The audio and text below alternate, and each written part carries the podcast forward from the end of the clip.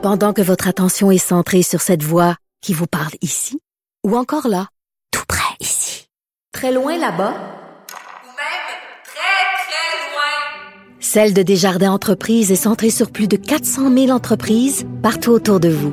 Depuis plus de 120 ans, nos équipes dédiées accompagnent les entrepreneurs d'ici à chaque étape pour qu'ils puissent rester centrés sur ce qui compte, la croissance de leur entreprise.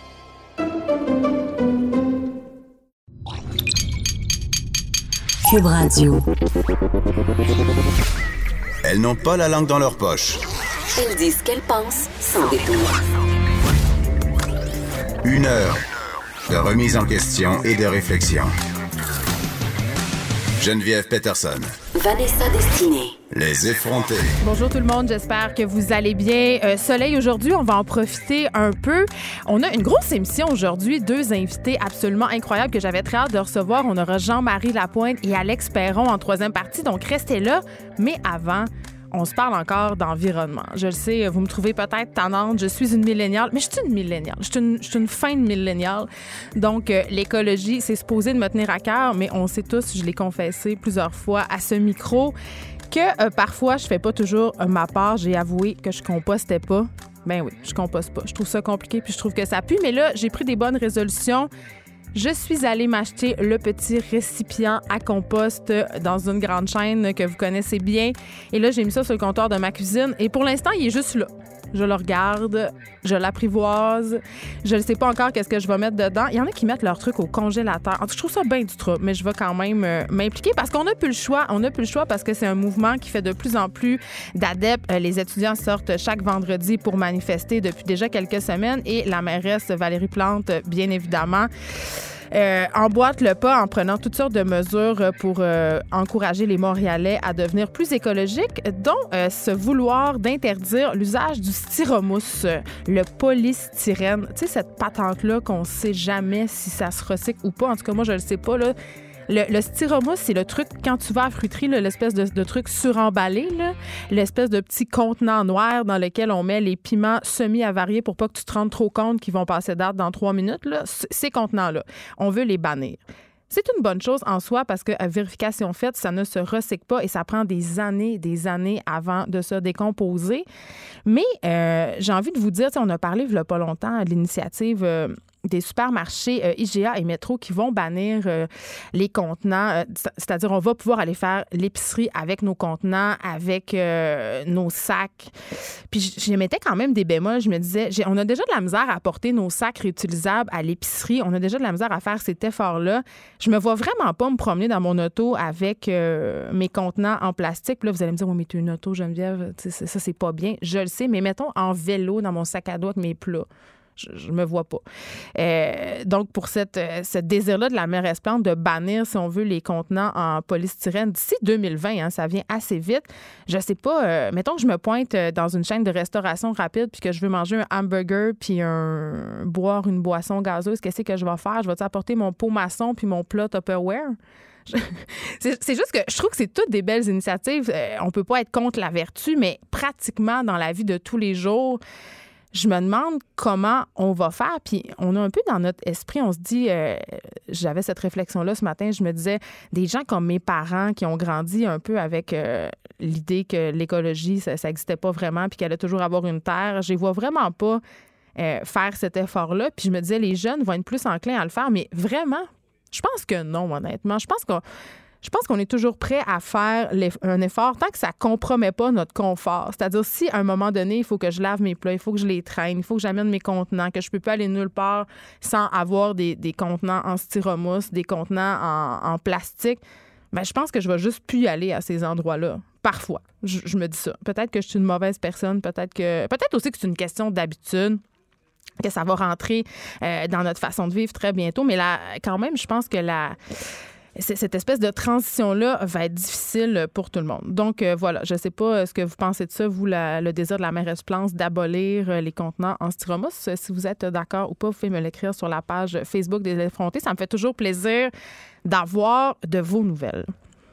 Ce matin, coup de théâtre. Beaucoup de théâtre. Vous le savez, je parle souvent de ma situation familiale à cette émission-là. Je parle de mes enfants, euh, je parle de mon ex, je parle de mon chum. Et ce matin, l'ex en question est ici. Oui, oui, oui, parce que c'est 2019. Euh, Samuel Archibald est avec moi. Allô, Sam? Bonjour Geneviève Paddington. Je vais t'appeler Sam. non, moi non plus, je suis pas capable de dire Je son nom je vais t'appeler Sam parce qu'on se connaît quand Oui, même. bon. On se connaît très bien. On Oui. partage ensemble deux enfants, euh, ainsi qu'une garde partagée. Et, euh, on Et va- beaucoup d'aliénation parentale. Ben, on essaie, Non, on essaie de pas. Mais hier, tu m'as texté sur Facebook Ouais. parce qu'on se texte souvent, euh, personnellement. Puis pour les enfants, on est restés euh, très amis. Et tu, tu m'as texté, tu étais en beau maudit Ouais. parce que tu avais lu une lettre ouverte dans la presse qui portait justement sur l'aliénation parentale. Une lettre qui est signée par Suzanne Zakour, qui est étudiante au doctorat en droit à l'Université d'Oxford et autrice de La fabrique du viol. Elle elle parle d'aliénation parentale et ça t'a fâché, cette lettre-là. Pourquoi? Ben, premièrement, si, si tu regardes juste le titre, il y avait quelque chose qui m'a beaucoup intrigué. Oui, je t'ai laissé comme le dire. Un homme violent n'est pas un bon père, sous-titré Comment l'aliénation parentale menace femmes et enfants. Donc là, déjà, tu vois, euh, à la base, ce qui a pu me boguer dans cette affaire-là, c'est que tout de suite, c'est comme, OK, homme violent, aliénation parentale, de quoi on parle exactement? Pourquoi on rapproche ça de façon aussi euh, exclusive? Et, et quand tu lis l'article, ben, c'est ça, c'est que tu as, beaucoup. euh, ben, la, la théorie qui est défendue dans l'article, le- l'argument qui est défendu dans l'article, c'est carrément que l'aliénation parentale, ça n'existe pas et que c'est surtout une affaire qui est utilisée par les pères violents en cours pour avoir le droit, pour traiter leur, leur ex-femme de folle et avoir le droit d'avoir leurs enfants. Attends, on revient Ben, un peu en arrière. Oui, oui. Euh, j'ai l'impression que le terme aliénation parentale, tout de même, est un peu galvaudé, comme le terme manipulateur, Oui. pervers narcissique. On utilise ça un peu à toutes les sauces. Mais c'est quoi l'aliénation parentale en tant que telle, là, juste pour qu'on soit clair? Ben, là, il y, a- il y a une petite nuance à faire. L'aliénation parentale, à la base, comme pratique, comme fait de, de, de, de- de société, si tu veux, à chaque fois, d'une certaine façon, qu'un parent parle à un enfant comme contre un autre parent, mais c'est aujourd'hui, c'est pas nécessairement un autre parent, ça peut être les grands-parents, ça peut être à chaque fois qu'une Oui, tout le personne monde peut invalider l'autre parent aux yeux de son Donc, enfant. à chaque fois qu'une personne qui est une personne d'attachement pour un enfant parle contre une autre personne d'attachement, contre une autre personne qu'il aime, qui est dans son cercle familial, il y a, il y a aliénation parentale. Ce qui est très disputé, et, et- et là-dessus, Zakour a raison, ce qui est souvent disputé en cours, c'est ce qu'on appelle le syndrome d'ali- d'aliénation parentale. C'est-à-dire, tout le monde s'entend en psychiatrie, en psychologie pour dire l'aliénation parentale, c'est pas bon pour les enfants. On s'entend pas toujours pour dire c'est quoi les effets exactement. Moi, comme enfant des années 80, je sais que ça fuck joyeusement et énormément. Là, tu sais, comme envie de enfant dire du divorce des années 80, oui. Donc, on le sait tout. tu sais. Puis moi, quand j'ai lu ça, l'aliénation parentale n'existe pas, j'ai dit, c'est pour un enfant des années 80, c'est un peu comme tu me disais, tu sais, les Pop-Tarts n'existent pas. C'est drôle, j'en ai mangé au déjeuner 10 ans, entre 82 puis 88, Oui, sans exception. ben, ben tu sais. c'est ça, parce que Ouais. la raison pour laquelle cette lettre ouverte-là a été publiée, évidemment, c'est qu'aujourd'hui, c'est la journée Oui. euh, de l'aliénation parentale. Puis je trouve ça Et- drôle, le titre de cette journée-là, parce que c'est pas la journée contre l'aliénation. ça devrait, on s'entend. Il n'y a rien là pour se réjouir. Mhm. et, et là, euh, moi, ce qui m'a fait sursauter dans ce texte-là, parce que évidemment, je l'ai lu, euh, c'est quand tu disais tantôt Oui. que l'aliénation parentale, c'est quelque chose qui est utilisé par les pères violents pour empêcher Oui. euh, les mères d'avoir accès à leurs enfants. Et là, euh, l'auteur de la lettre, Suzanne Zakour, Oui. va même jusqu'à dire que nos tribunaux euh, sont un peu dupes, puis que quand euh, on- on- il est question d'aliénation parentale Oui. en cours, d'emblée, on va enlever la garde de la mère, que la mère va perdre la garde de ses enfants, mais en même temps, on en a parlé souvent ici, euh, c'est quand même majoritairement, quand les parents vont en cours pour la garde, la mère, dans la majorité des cas, qui encore, malheureusement,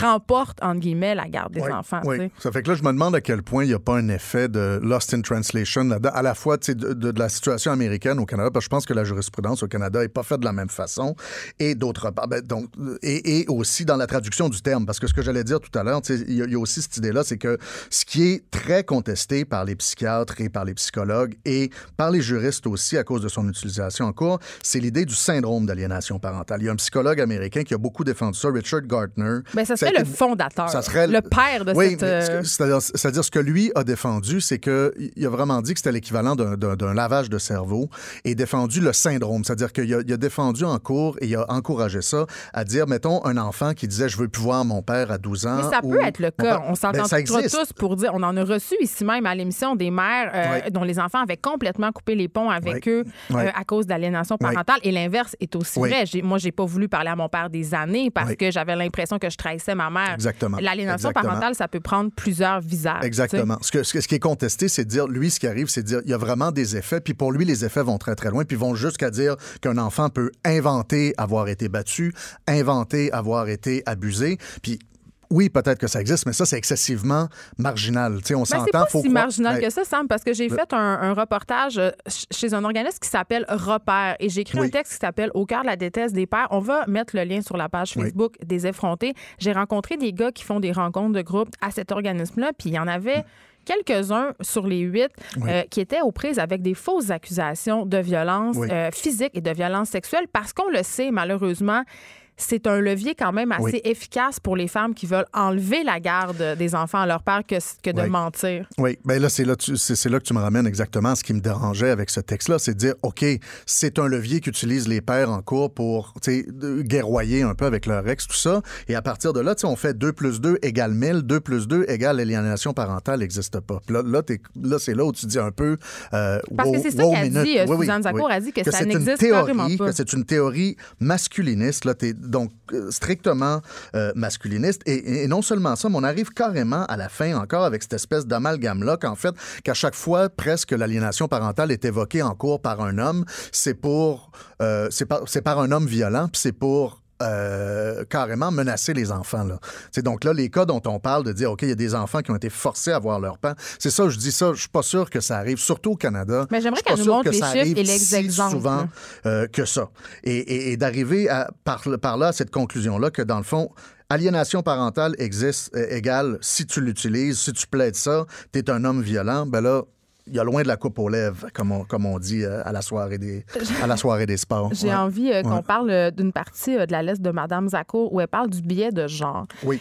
Elle dit que dans les cas d'aliénation parentale, c'est souvent utilisé de façon genrée, c'est-à-dire qu'on transformerait, et là j'utilise le conditionnel, ce Oui. qu'elle ne fait pas, qu'on transformerait des comportements maternels normaux, déjà là je suis levée sur ma chaise, en pathologie. Un, c'est quoi des comportements Oui. maternels normaux? Puis elle va, on elle dit, dit qu'on va jusqu'à affirmer que l'aliénation peut être faite inconsciemment par les mères. Comme si c'était aberrant. Alors que l'aliénation parentale, on s'entend que dans les faits, on fait toujours ça un peu. Si on n'est Ben, pas en c'est train là que j'avais envie de- d'aller. oui. Oui. euh, L'aliénation, parce qu'on s'en est parlé beaucoup Oui. quand on s'est séparés de ça, de comment on allait faire pour pas invalider l'autre, parce que euh, on en parle d'aliénation parentale allègrement, mais un truc dont on parle moins, c'est l'aliénation qu'on fait sans s'en rendre compte avec euh, un- le langage corporel, des regards, des des petites remarques, Oui. tu sais, de dire, mettons, on sait bien ton père. Oui, Ou, on sait, ben, juste, moi, moi, je parle souvent, j'aime appeler ça la- la- la- la- l'aliénation parentale indirecte. Puis ça, c'est dur quand on vient juste de se séparer dans la première année, dans les premiers temps. C'est sûr que ton enfant vient de chez ton ex, puis dit Ah, j'ai du fun, puis j'ai rencontré le chum à ma mère. Tout ça, c'est dur de pas avoir une face d'un pied et demi de long, deux pieds. tu sais, Puis, mais ça, c'est ce que tu dois apprivoiser parce que même si tu pas parlé, tu rien dit, c'est sûr que quand ta fille, ton fils, tu sais, quand ils sont rendus à 9, 10, 11 ans, là, le- ton non-verbal, tu sais, ta, ta face de merlanfrie Ils quand on te parle de ton ex, tu sais, ils, ils comprennent très, très bien. Puis quand je dis, tu sais, quand elle dit c'est comme aberrant de dire qu'on peut faire de l'aliénation parentale inconsciemment, ben moi, quand je parle à ma mère aujourd'hui, à mon père, moi, moi j'en avais des deux côtés. Ça veut moi, j'ai jamais vu ça comme quelque chose de totalement genré parce que j'en mangeais des deux bords. Et, tu sais, quand je parle à ma mère aujourd'hui, il y avait un côté, elle était mère monoparentale. Dans ce temps-là, tu sais, les enfants, elle nous avait tout le temps. Mon père nous avait une oui, fin de semaine sur deux. euh, t'allais au McDo avec ton père. c'est ça. J'allais au. McDo le mercredi midi avec mon père. C'était ça, la paternité à l'époque après le divorce. Mais tu sais, ma mère, il y avait un côté, elle était juste fatiguée. Elle, elle s'en rendait pas nécessairement compte. Mais c'est sûr que quand la conversation venait sur le cas de mon père, ben, ça paraissait. Puis des fois, ça débordait. Mais est-ce qu'elle faisait ça exprès? Est-ce qu'elle faisait ça pour me laver le cerveau? Pas pantoute. Elle faisait ça parce qu'elle était à bout. Puis bien souvent, aujourd'hui, le trois quarts de l'aliénation parentale effective, on l'a fait malgré nous. On l'a fait en l'échappant. On l'a fait parce que la situation nous dépasse à un moment donné. Puis, pour, puis je veux dire, c'est juste un travail à faire sur soi à un moment donné de dire, OK, ça, ce que je fais là, là, faut que j'arrête de faire ça, faut que j'arrête de. Tu sais, juste aller parler dans la cuisine, là, tu sais,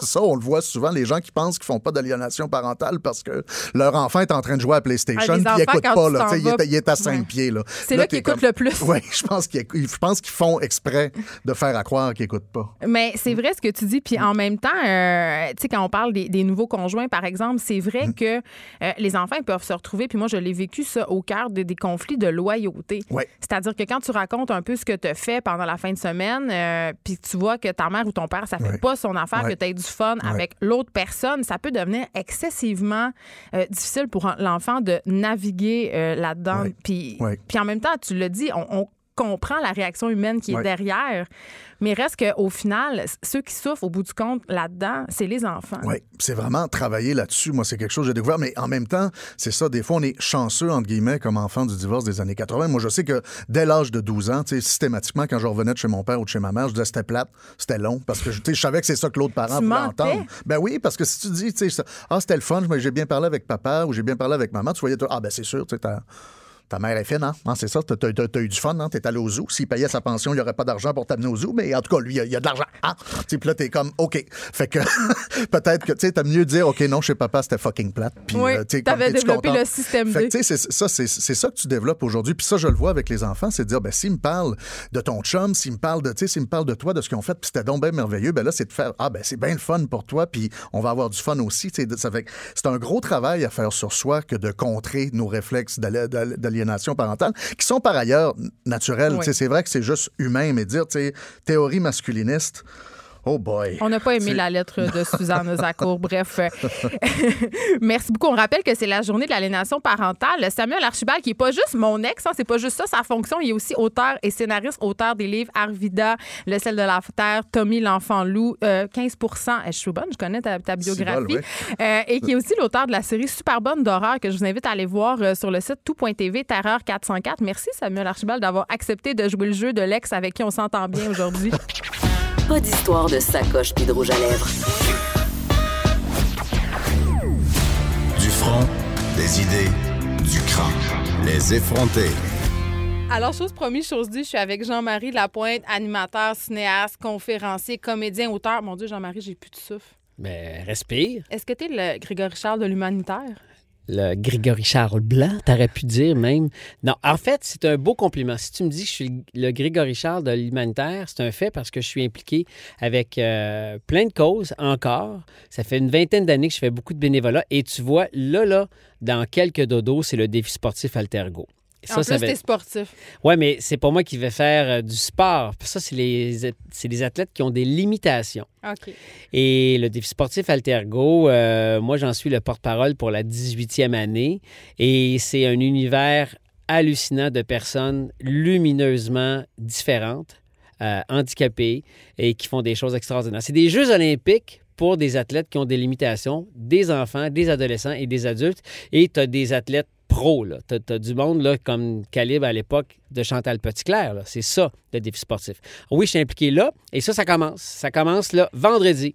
T'es tellement parfait que ça m'angoisse. C'est-tu vrai? Oui, pour vrai, je commence cette entrevue-là puis je suis très angoissée Tu par me temps. niaises. Non, je te niaise pas. Ça, t'es une bonne personne, Jean-Marie Lapointe. Puis moi, je pense que je suis pas une bonne personne. Puis quand je me retrouve en face de quelqu'un comme toi, je suis très complexée. Bon, mais Geneviève, Est-ce qu'on fait une thérapie, c'est-tu la- là? oui, puis la bonne nouvelle, c'est que je suis devenu une bonne personne.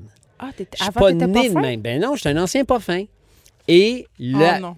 la- le pas fin peut se réhabiliter. Donc, il y a de l'espoir pour toi. Et Ok. ça, par contre, ça ne vient pas de toi toute seule. Ça va te prendre de l'aide. Ça Ah, va te j'en prendre- ai, inquiète pas. Non, mais ça va te prendre des personnes qui ont des handicaps, ça va te prendre des enfants qui ont le cancer, ça va te prendre des gars qui sont en situation d'itinérance, ça va te prendre plein de sources d'humains qui vivent des choses difficiles et qui vont faire peut-être sortir le meilleur de toi. Mais parlons-en des humains qui vivent des choses difficiles, Jean-Marie, puisque tu es là pour nous présenter ton nouveau euh, docu-réalité fin de mois Oui. euh, qui passe à Moins Compagnie le 30 avril à 21h. Ça, c'est la fin de ta plug. Mais, mais oui.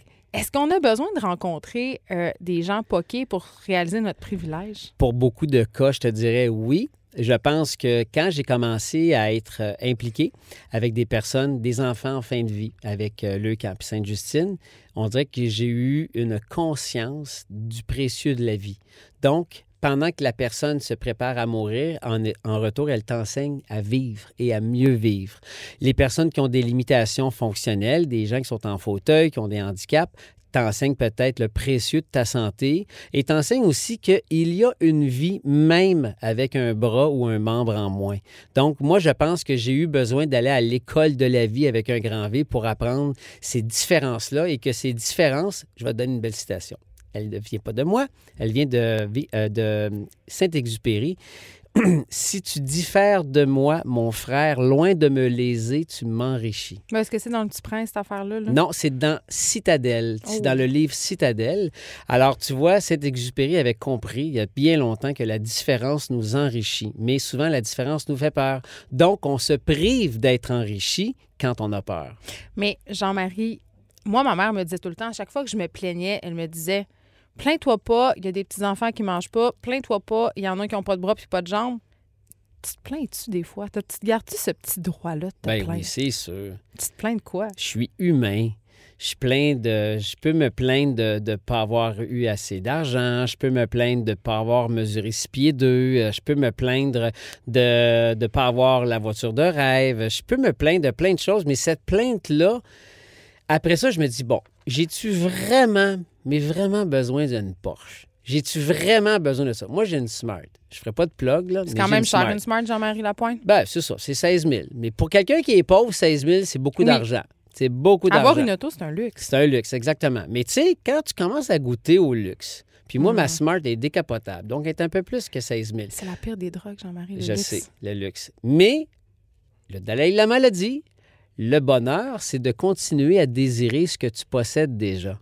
Donc ça, c'est l'antidote à toujours vouloir plus, plus, plus. Plus de robes, plus de souliers, plus de voitures, plus de bijoux, plus... Alors, à un moment donné, quand tu as une belle montre, mais savoure-la, ta montre. Oui, mais là, la nouvelle Apple Watch. Oui, mais t'en as une Apple Watch, c'est la modèle 2. T'as-tu vraiment besoin du modèle 4? Tu sais? Mais oui, mais tu es quand même dans une quête de sens. Puis Mhm. je, je m'en allais dire, est-ce que tu as toujours besoin d'aller plus loin là-dedans, de l'approfondir plus? Parce que, euh, bon, tu es bouddhiste et tout ça. Euh, Jusqu'où ça s'arrête, cette affaire-là? Est-ce qu'il y a une fin? Est-ce qu'on peut consommer du, du bien-être et de la croissance personnelle euh, jusqu'à plus soif? Je vais te donner une réponse suave. Pas une autre citation, comment? Pas celle-là. Je vais attendre une citation aux cinq minutes. OK, C'est pas pire? Bon. ça va, je Mais, t'autorise. mais tu sais, si le Dalai Lama a des maîtres, ça dit-tu qu'il a besoin d'apprendre? Donc, moi, j'ai besoin d'apprendre. Toi, tu as besoin d'apprendre. Donc, pour qu'un bonhomme comme le Dalai Lama, que je considère comme une des plus grandes finalités humaines, une des plus grandes réussites de l'âme humaine, si lui a encore besoin d'un maître, je suis bol, j'ai encore du travail. Donc, moi, je me dis, ça me rend humain et ça me rend aussi néophyte dans bien des affaires que je ne maîtrise pas, que je ne contrôle pas et que j'ai envie d'apprendre. Donc, c'est ça qui est le fun. Tu sais, quand tu commences une nouvelle affaire, une nouvelle passion, mettons, tu as décidé de prendre des cours de danse avec ton partenaire ou des cours de dessin ou de, de peinture, puis t'es poche. Mais tu dis, yes, je suis poche, je vais apprendre, je vais être meilleur la semaine prochaine. On n'aime pas ça être poche. On est dans Non. une culture de la performance Ouais. tout le temps, puis c'est très confrontant de- de- d'être mis devant nos faiblesses. Oui, effectivement. Devant nos limites. Oui. Et ça, on n'aime pas ça. on nous fait croire qu'on est, on est sans limite, en fait. Ouais, Mais toi, tu l'as vu parce que, euh, bon, tu Mhm.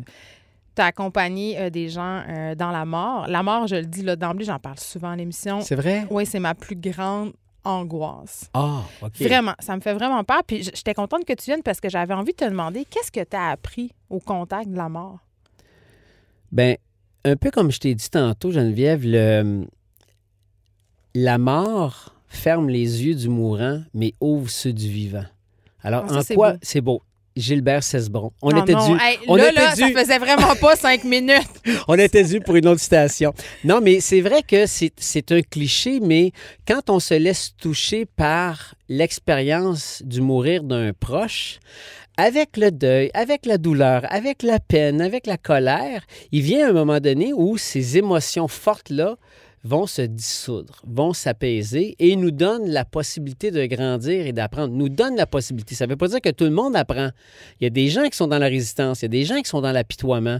Mais quand on laisse la mort nous donner cet enseignement-là, elle nous apprend à mieux vivre. Elle nous apprend le précieux d'être capable de se lever le matin tout seul, d'être capable de se faire un café tout seul, de prendre sa douche et de se laver tout seul, de descendre et dans le garage que tu as quand tu es chanceux d'avoir une belle voiture et tu es autonome, tu réalises, hey, l'autonomie, c'est un bien, c'est un, un- un privilège. Donc là, on n'est pas encore en train de se dire, ben là, mon prochain voyage à Bora Bora. Non, non, non, tu es juste déjà en train de réaliser le précieux d'être en vie, d'être autonome.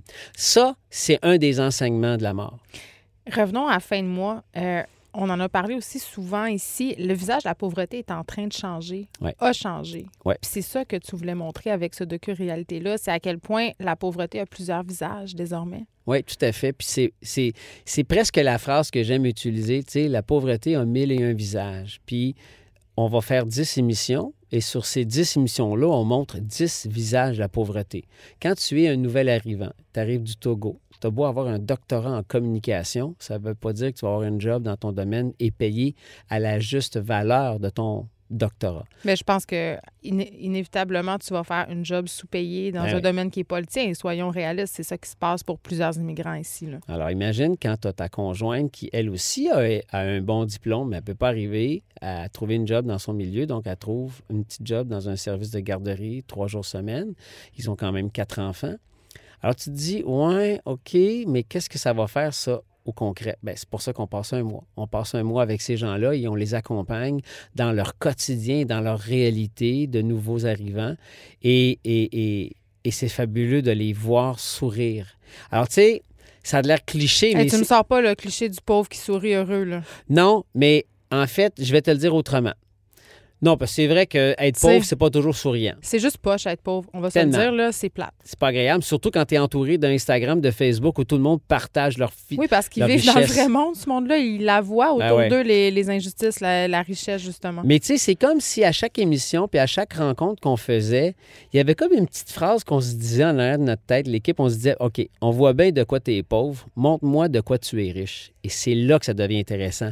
Leur richesse, elle n'est pas matérielle. Elle ne se mesure pas, elle ne se quantifie pas, mais elle se voit, elle s'observe, elle se ressent. Et on dirait qu'on est riche de nos liens, on est riche de notre famille, on est riche de notre santé. On- ils, ils vont nous faire découvrir que cette richesse-là est là, mais on l'oublie. Qu'est-ce On- que tu as vu, toi, concrètement? Ces gens-là, est-ce qu'ils se démènent pour trouver des solutions? Euh. Qu'est-ce qu'ils font? Tellement. Les gens se débrouillent, les gens se, sont dans le système D tout le temps. Moi, je veux qu'on sorte du cliché du BS qui collecte 18 chèques là, puis qui Ouais. crosse le système. Là. Ça, c'est une pensée qu'on a, nous, les Québécois. Il n'existe pas tant que ça. Ben, probablement que ce cliché-là a déjà existé, qui a peut-être été amplifié par des exemples qu'on a vus dans les médias, puis c'est vrai. Donc, je pense qu'il y a des gens qui ont su, avec intelligence, frauder le système. On en a parlé. Nous, les gens qui sont comme ça, s'il en existe encore, on ne les connaît pas, on ne les a pas vus. On a rencontré des gens qui vivent avec un chèque d'aide sociale de 639 par mois. Mais comment ils font? Ben, c'est ça l'émission. Tu veux savoir comment ils font les pauvres, comment ils font les gens en situation de pauvreté? Ben, c'est ça. Hey, le prix des logements explose. On est dans une crise du logement en ce moment, Jean-Marie. Puis Ouais. 610 pièces par mois. Puis je pense que même quand tu as plusieurs enfants, c'est même pas. Ils en tiennent même pas compte dans le calcul de ton aide sociale tant que ça. Non. Mais tu vois, euh, les gens en situation de pauvreté qu'on a rencontrés, ils avaient droit à certaines allocations familiales parce qu'ils ont des enfants, euh, des primes parce qu'ils sont inaptes à travailler, oui. Mais écoute, Karine, la première émission de la saison a deux enfants. Elle a Malika, qui a 13 ans, puis Zachary, 12 ans. Et les trois, là, elle, elle reçoit un petit chèque d'aide sociale de 600 kek. Elle a des petites allocations familiales et elle a une pension petite de l'ex. Mais c'est calculé. Dans la, la pension, il la calcule dans Mais ta... elle arrive pas. C'est ça. Mais non, Alors- mais c'est calculé dans ton, dans ton aide sociale. Donc, Ouais. il t'en enlève. Il t'en enlève. Alors, elle, là, pour arriver, puis arriver à ce que ça ferme juste là, leur fin de mois, elle doit faire du bénévolat à côté, en échange duquel elle reçoit un panier alimentaire.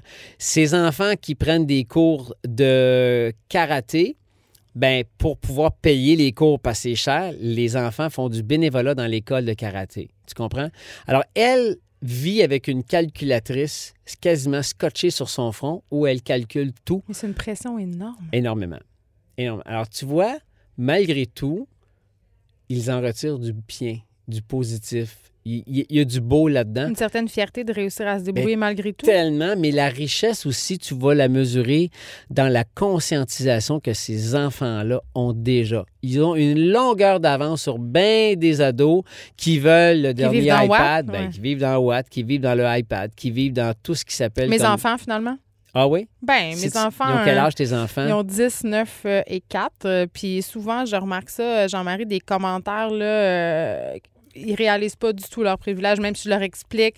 Tant que tu n'as pas connu d'épreuves, tant que tu n'as pas été face à l'adversité, tu peux pas vraiment réaliser c'est quoi l'insécurité alimentaire, je crois. C'est quoi ne pas pouvoir aller à l'école avec un pantalon de neige adéquat à ta grandeur, des souliers aussi qui te font? Non, exactement. Et tu vois ça, des vêtements neufs, beaucoup de familles qu'on a rencontrées, ils n'en ont pas. C'est des Mais vêtements on devrait achetés pas en avoir personne. à la friperie, euh, qui sont allés chez Renaissance, sont allés chez euh, Village des Valeurs, où ils ont hérité ça d'un cadeau d'un bon samaritain. Mais ce que j'ai remarqué de certaines familles, ben, ils étaient ou elles étaient plutôt complètement transparentes avec les revenus. Les enfants savaient que maman recevait un chèque de 639, que l'allocation c'était tant et que le loyer était tant. Donc, si on regarde dans les balances, là, les revenus sont à gauche puis les dépenses sont à droite, on voit bien que ça ferme pas juste. Donc, toi, quand tu réalises ça, puis que tu veux avoir ta nouvelle robe pour ton party en fin de semaine, ben, ta mère va te regarder, oui, mais combien ça coûte une robe pour être cute? Ben, je sais pas, j'en ai vu une sur Internet à 150. Est-ce que tu crois que je suis capable de te Hey, payer? ça se pourra pas. Mais on ne peut pas faire ça. Par contre, essayons de trouver une place où tu peux trouver une, une cute robe puis que tu n'auras pas l'air d'être une fille sur l'aide sociale selon les clichés qu'on a dans notre tête. C'est ça que les gens apprennent, ceux qui sont en situation d'itinérance ou de pauvreté plutôt. Ils réalisent que, aïe aïe, ben, il y a bien des cas de personnes qu'on a rencontrées. Là. La fille, elle nous disait, Emmanuel, elle, elle est interprète de langue des signes dans une école spécialisée. Donc, c'est quand même une bonne job, mais elle fait juste 20-25 heures Ben, par ça. semaine. Alors, elle n'arrive pas, mais elle, elle se relève d'une séparation, d'un divorce puis d'une faillite. Donc, je peux te dire qu'elle, elle, en- elle en arrache? Donc, elle était sur une liste d'attente pour avoir accès à une coop où ça allait coûter beaucoup moins cher. Donc, c'est très tough. Mais elle là, réalise que, OK, ben là, elle se disait, mais je suis pas pauvre. Je me regarde, j'ai pas l'air d'une pauvre, mais pourtant, je vis Elle en dessous du seuil de pauvreté. Donc, elle nous a donné le rendez-vous la première fois dans une banque alimentaire. Puis, la façon qu'elle est habillée, c'est comme toi puis moi, là. Tu sais, elle me dit, Jean-Marie, regarde-moi, j'ai-tu l'air d'une pauvre? Est-ce qu'elle sent mal d'être là? Non. Ben, plus maintenant. Mais tu sens qu'il n'y a pas si longtemps, elle l'avait de travers. Elle dit Voyons, non, je peux pas croire. Moi, ma vie, j'ai fait du bénévolat, j'ai construit des, cadeaux, j'ai fait des, banques alimentaires pour des gens dans le besoin. Puis là, c'est rendu à mon tour que je reçois ça. Donc, elle l'avale de travers un peu, mais en même temps, ben, c'est un passage. C'est pas une situation qui est permanente. C'est est-ce qu'on peut s'en sortir du cercle la pauvreté? Parce que c'est difficile quand même. On dirait que tout est là pour te taper sa tête. Oui, tu as raison. C'est une bonne question. Est-ce qu'on s'en sort? On s'en sort? Oui, on s'en sort. Oui, on s'en sort. Euh, et les, les gens qu'on a rencontrés, je te dirais, ils vont s'en sortir. Même si le combat semble vraiment tough. Là. Tu, sais, tu sens que ça fait quand même un petit bout qu'ils sont là. Surtout, euh, quand tu es un nouvel arrivant, tu es une personne immigrante d'un autre pays, hey, ça, c'est tough. Il y en a qui partent de loin. Là. Physiquement, puis dans la réalité, il y en a qui partent de loin. Mais euh, on a devant nous des gens extrêmement courageux, euh, résilients. Tu sais, le mot résilient, on l'entend à toutes les sauces. Un peu galvaudé. Très. Mais Dans moi, ce cas-là, c'est vrai. ben, moi, j'ai vu l'incarnation de, de la résilience, tu sais, puis du sourire malgré, malgré le combat, malgré la douleur. Donc, c'est très inspirant. On pourra d'ailleurs euh, regarder ça. Je le rappelle, le titre Fin de mois, c'est sur moi et compagnie le 30 avril à 21h. Merci, Jean-Marie C'est Lapointe. fini? Ben oui. J'étais pas, ça m'a pas tant angoissé finalement. Tu veux-tu d'autres citations? Ça- Veux-tu finir avec une citation? Ben, moi, je veux dire, je me lève le matin avec cette citation de Mère Teresa. Dès que je suis levé, avant même de faire mon premier petit pipi matinal, je m'en vais de mettre, je m'en vais me mettre devant la fenêtre de ma chambre. Je prends une bonne inspiration et je récite Ne laisse personne venir à toi sans qu'il ne reparte meilleur et plus heureux. Je me conditionne à ce que les rencontres que je vais faire, ben, je vais faire en sorte que même si ça dure 5 secondes ou 15 minutes, je vais faire en sorte que la personne lorsqu'elle va me quitter, va se sentir mieux. C'est ça que j'essaie de faire. Ouais, je me sens mieux, ça marche. L'actualité vue autrement. Pour comprendre le monde qui vous entoure. Les effrontés. Je m'en m'endors Oh, j'avais tellement envie d'ouvrir avec ça, Alex Perron. Euh, quelle belle idée. Mais c'est une belle Oh, chanson. C'est une magnifique chanson. Toutes les chansons d'amour sont belles. Tu y crois que l'amour existe encore? Mais j'espère donc. Tu y crois? Ben oui. Oh mon Dieu. Es-tu es-tu blasé de l'amour? Je pense que oui. Ben voyons, Geneviève. Non, attends, je je suis pas sûre que je suis blasée de l'amour. Je pense que je suis réaliste. Oh non. L'amour non. existe encore, mais pour combien de temps? Quel âge as-tu, euh, Geneviève? 36. C'est ça, c'est votre problème, les jeunes. Les jeunes. Vous êtes blasés de tout ça. Mais euh, avant qu'on commence cette entrevue, j'aimerais, pour le bénéfice de tes Je le euh, savais, je le savais. euh, Ah, souligner, la semaine dernière, j'étais euh, dans un événement euh, caritatif et Geneviève était là et euh, on termine toujours la soirée, j'anime cette soirée-là, et on termine toujours avec un karaoké et qui a toujours beaucoup, beaucoup de, de, de succès. ouais. Et Geneviève est venue chanter Shallow. Et là, on s'est dit, ah, pauvre petite fille, elle va se péter à la gueule. Eh bien, non. Sachez que votre animatrice a une superbe voix. Oh, t'es fin. Ça surprend toujours les gens. À chaque fois que je chante cette chanson dans un Ben karaoké, oui. les Ben, gens, ils roulent des yeux. Non, mais on s'entend. Puis c'est ça le but du karaoké, c'est d'avoir du plaisir. Puis c'est pas grave si on chante mal. Mais tu sais, des fois, c'est comme, oh, OK, elle s'attaque à ça. Parfait. Elle est ambitieuse. Elle est ambitieuse? Ou elle a bu beaucoup de vin durant la soirée. Mais les deux. Les deux sont corrects. Mais euh, ceci dit, tu as une très belle voix. Merci, c'est très gentil. Je savais que tu allais me parler de ça. Euh, je te reçois parce que tu es devenu coach de vie, euh, Alex Perron. Amoureuse. Oui, ben. C'est important parce que les coachs de vie ont plusieurs déclinaisons. J'y allais, j'y allais. tu as lancé ton nouveau spectacle le 9 avril dernier. Alex, ton coach de vie amoureuse, la conférence. Et là, Alex, moi, quand je, quand je vois ça, là, je suis comme. Amenez-en, c'est du bonbon. pourquoi, pourquoi un spectacle pour. Tu ris pas des coachs de vie, là? Euh, non, non, non, non. C'est pas. euh, de toute façon, qui est-ce que je suis pour rire des autres Ben, comme c'est ça? C'est pas ça l'intérêt de toute façon. Moi, ce que j'aime faire, euh, moi, je suis toujours fasciné quand quelque chose prend rapidement de l'ampleur, rapidement du succès. Tu sais, il y a une dizaine d'années, les coachs de vie, on en tout cas du moins au Québec, on connaissait pas ça tant que c'est ça. vrai que c'est un phénomène américain. Puis Oprah a beaucoup contribué à les faire connaître. Exact. Mais depuis une dizaine d'années au Québec, il y en a euh, pour toutes les coachs de vie. hein, pour euh, ton succès personnel, les amours, la famille, le travail, la réussite scolaire, tout est là.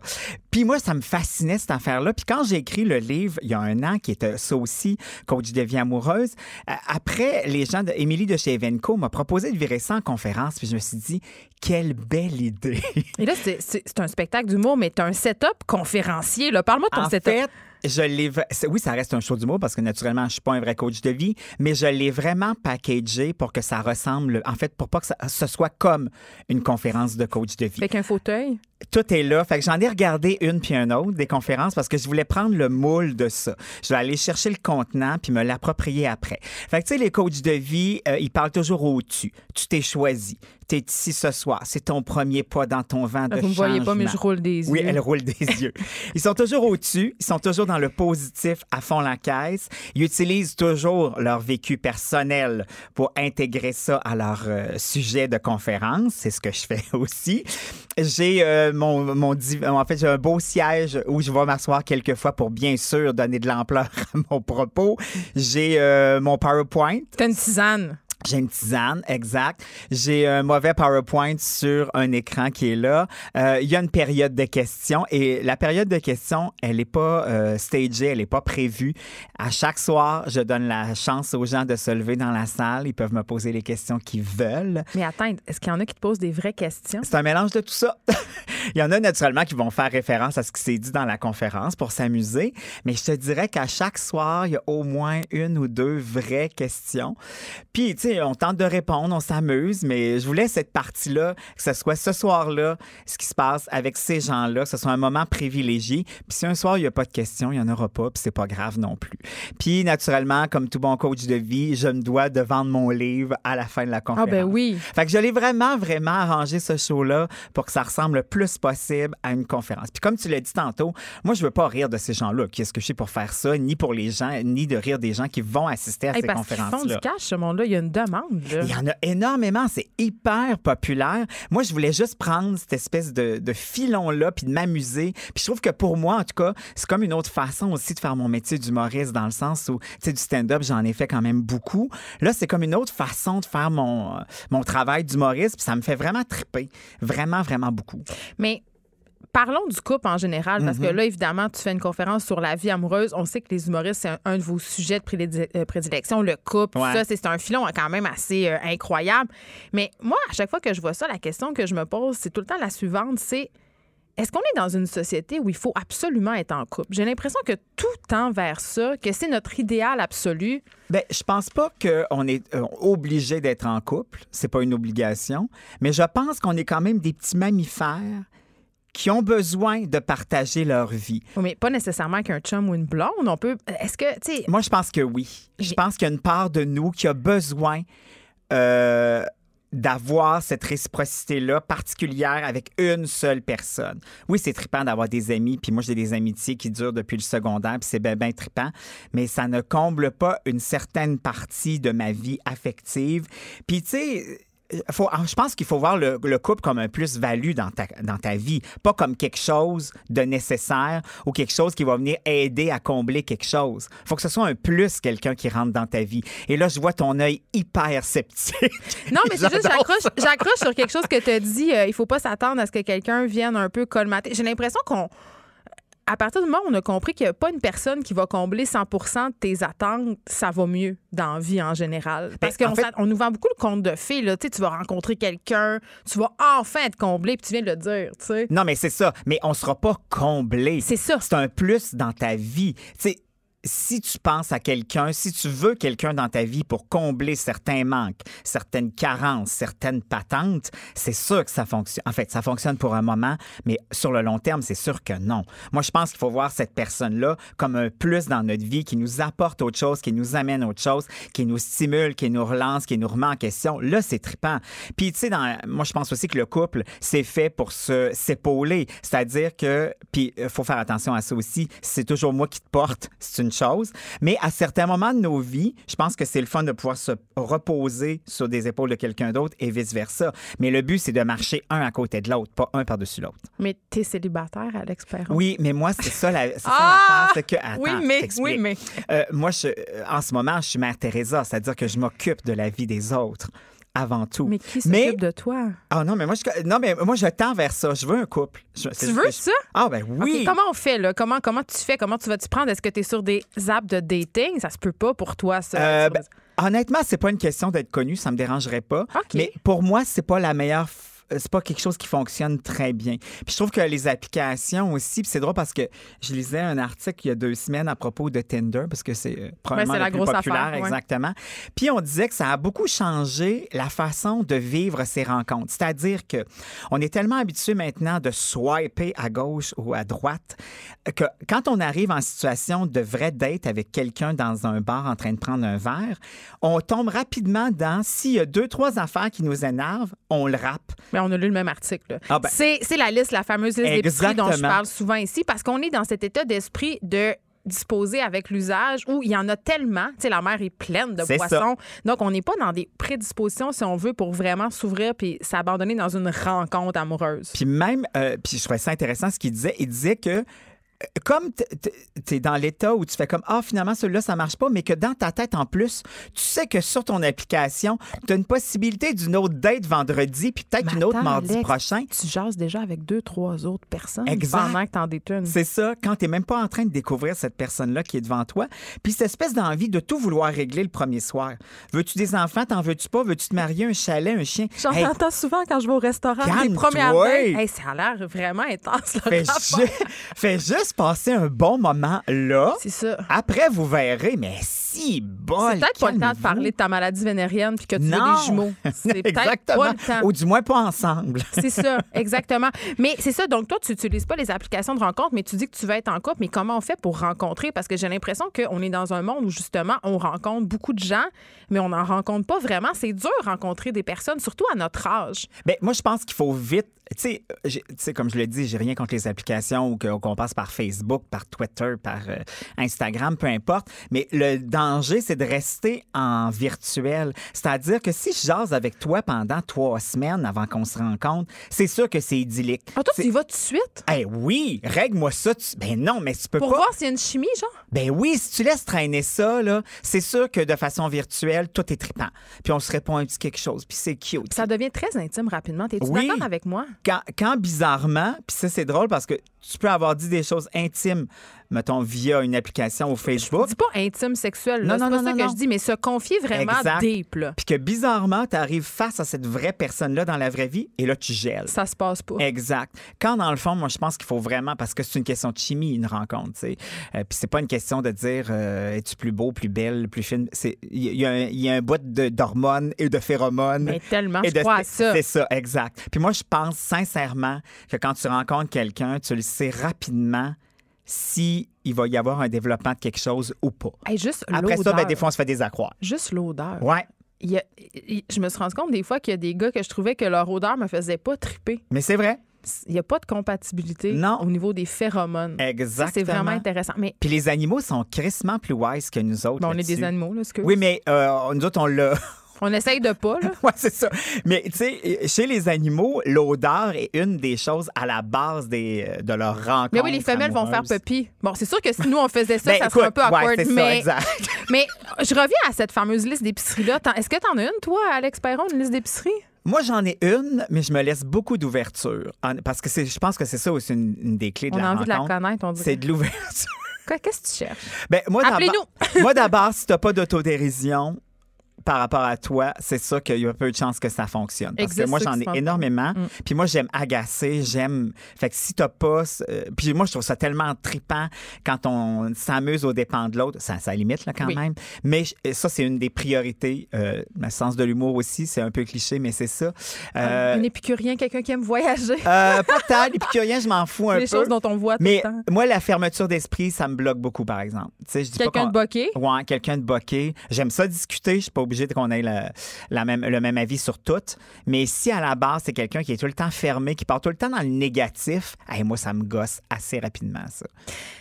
Ou tu sais, les gens qui ont un avis sur tout, là, tu sais, Et je m'en vais. comme Richard Martineau, les enfants de même. Qui s'indigne à chaque semaine. C'est ça qui s'indigne. Oui, ça, de- ça peut devenir assez. euh, peut tu être lourd. Des fois, tu manges deux toasts le matin puis tu veux juste la paix. Là. Tu C'est veux ça. pas savoir rien sur le voile puis ces affaires-là. Peut Exactement. juste comme regarder dehors. Un petit peu de légèreté à un moment donné. Mais tu vois, Richard, il sort avec Sophie puis ils se sont trouvés. Oui, mais Sophie, probablement qu'elle l'écoute plus à certains moments. euh, Le matin, quand il déjeune, elle l'écoute pas, c'est sûr. Mais moi, je pense qu'à un moment donné, t'as t'as des petites absences mentales. Ben oui, elle hoche la tête. Mais elle aussi, elle s'indigne. Fait que ça, tu sais, chaque torchon trouve sa guenille, puis c'est Oui. ça qui est beau. Exact. Euh, dans ton spectacle, tu parles des phases du couple. Euh, tu sais, l- puis tu parles, entre autres, de la fameuse, ça me fait beaucoup sourire, de la fameuse phase critique, ça passe ou ça casse. Ouais. C'est quand ça? Ben, ça, pas le- Tu sais, il y a le début, là, on tripe, on tripe, on. Ah, ah, on Là, tu me sors-tu l'amour dure trois ans? Moi, ça m'angoisse. Ah, non, non, non, il n'y a pas de limite d'âge, euh, de temps. De- Mais, Ah, pour vrai? non.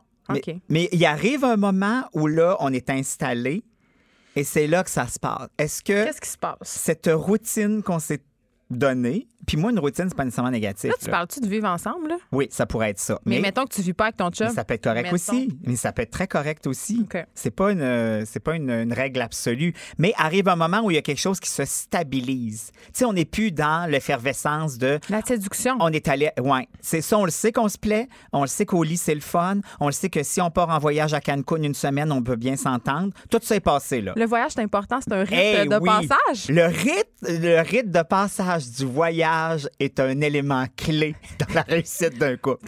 Faut, fait qu'il faut le faire. faut partir assez rapidement ensemble, au moins une semaine, pas deux jours. Oh, Mais deux jours. qu'est-ce que tu fais si ça marche pas? Hey, mettons que t'es poigné d'un resort avec un espèce de lourd, là, c'est long en maudit, tu te pognes un géo. C'est long, oui, tu peux faire ça. C'est long, mais au moins tu as une réponse en revenant. ça donne des retours. ça a clarifié quelque chose. Hey, J'en ai déjà vu des couples revenir en rupture. Ah, moi, j'ai une amie qui s'est faite laisser euh, au décollage de l'avion.